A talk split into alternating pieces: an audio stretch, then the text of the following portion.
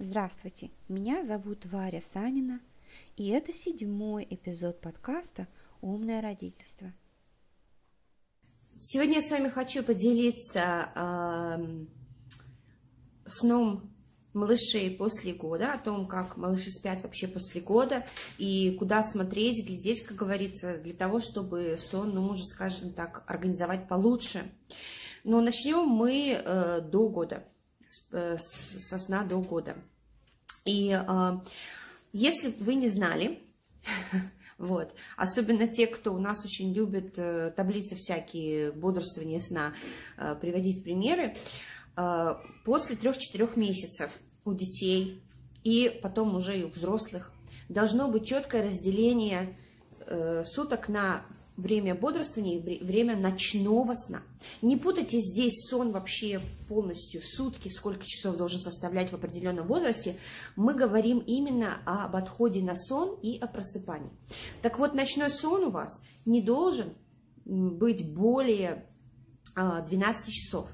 Если вы укладываете ребенка на сон в 7 вечера, он у вас должен проснуться на день, то есть утром полное просыпание должно быть в 7 часов. Э, проблема в том, что если вы будете э, увеличивать количество ночного сна и делать его более 12 часов, у ребенка 100% будут проблемы со сном. А в каком плане? То есть ребенок, во-первых, будет укладываться очень долго на ночной сон, во-вторых, он будет просыпаться, возможно, чаще, потому что он уже выспался. Причем ночной сон, он должен быть не более 12, но он может быть менее 12 в любом возрасте. Что это означает?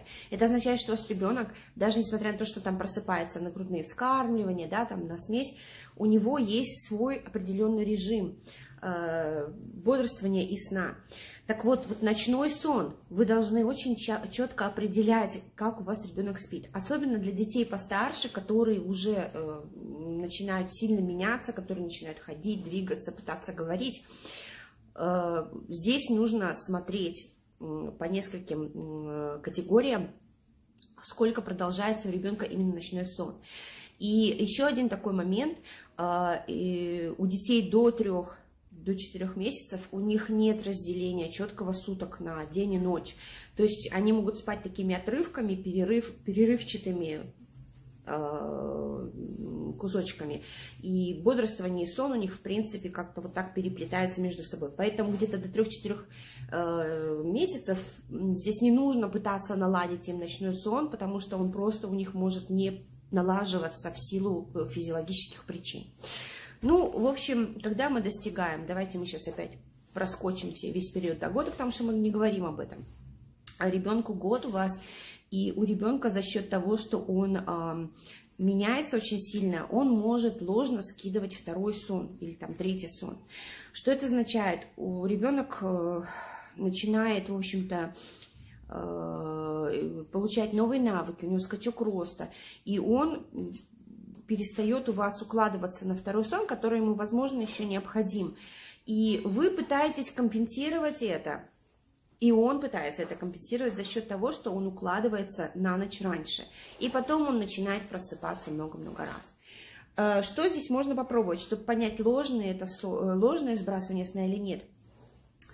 А, если вы всегда укладывались, скажем, при наличии вот этих двух дневных снов, э, ну, 8 часов, то укладывайте раньше, дотягивайте не более чем на 10-15 минут.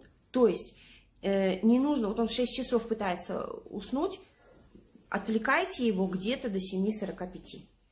Почему? Потому что иначе он у вас будет вот так вот спать, как попало, и днем, и ночью, и э, собьется полностью, его э, режим это будет сложнее наладить. Ребенок будет более, более нервный, вы будете нервничать еще больше, и, в общем, короче, никто из вас толком не будет высыпаться, и вы будете, как говорится, ходить оба как зомби. Далее, смотрите на темперамент ребенка. Все дети разные. У детей э, есть более энергичная натура, есть более спокойная натура. Здесь очень важно э, подмечать, что ребенка очень легко стимулирует и что его может перестимулировать, потому что как я уже сказала, я всегда это повторяю, для, вот вокруг как раз особенно годовасика, большой скачок э, роста и развития, и перестимулировать детей вот просто вот так вот очень очень-очень просто. Поэтому э, смотрите за тем, чем вы занимаетесь. И очень важно помнить, что дети э, зеркалят ваше настроение. То есть, если вы начинаете пыхтеть, пар из ушей, начинаете переживать сильно, э, то ребенок, скорее всего, тоже будет э, психовать очень сильно. Вот, еще как бы у него свое плюс ваше. То есть это здесь мы не виним маму не говорим, что это все мамина вина. Нет, это нормальная ситуация, когда мы находимся в стрессовой обстановке. Если вы сами, вот взрослый человек, находитесь в стрессе, и еще вокруг вас все стрессуют, то ваш стресс лично увеличивается в два-три раза. Точно так же и у детей, особенно потому, что они не могут выразить свои эмоции, они не могут попросить помощи, они не могут еще себя как-то сами успокоить. Обращайте на это внимание. Ну и очень важно вести дневник сна. То есть, если вы замечаете, что у ребенка сильно сдвигаются вот эти вот все его э, э, привычки на сон, ведите дневник сна. Чисто как? То есть пишите, сколько раз в день ребенок укладывается на сон и поскольку он спит. То есть и сравнивайте. Опять же, соблюдайте правила 12 часов бодрствования и 12 часов э, ночного сна. То есть не делайте бодрствование. Бодрствование может быть, на самом деле, как я уже сказала, длиннее 12 часов. Но ночной сон сам по себе не должен быть более 12 часов. Не компенсируйте ни в коем случае только потому, что вы устали. Также пересмотрите ритуалы на сон. То, что вы всегда делали, допустим, принимали ванну или делали массаж, возможно, ребенку уже сейчас не идет, и нужно поменять время принятия ванны или этого массажа. А, почему? Потому что вот вам нужна такая рутина, вы ее для себя удобную сделали, как бы научили ребенка, но у ребенка происходит куча разных э, изменений в организме, и, возможно, э, ванная, наоборот, его э, вот, перевозбуждает. И что получается, вы его, значит, вот, вот ты пойдешь в эту ванную, ты пойдешь, сделаешь этот массаж, и все. И вот вы все равно это делаете, потому что это ваш, ваш ритуал, и э, это так должно быть. А ребенку это совсем не нужно.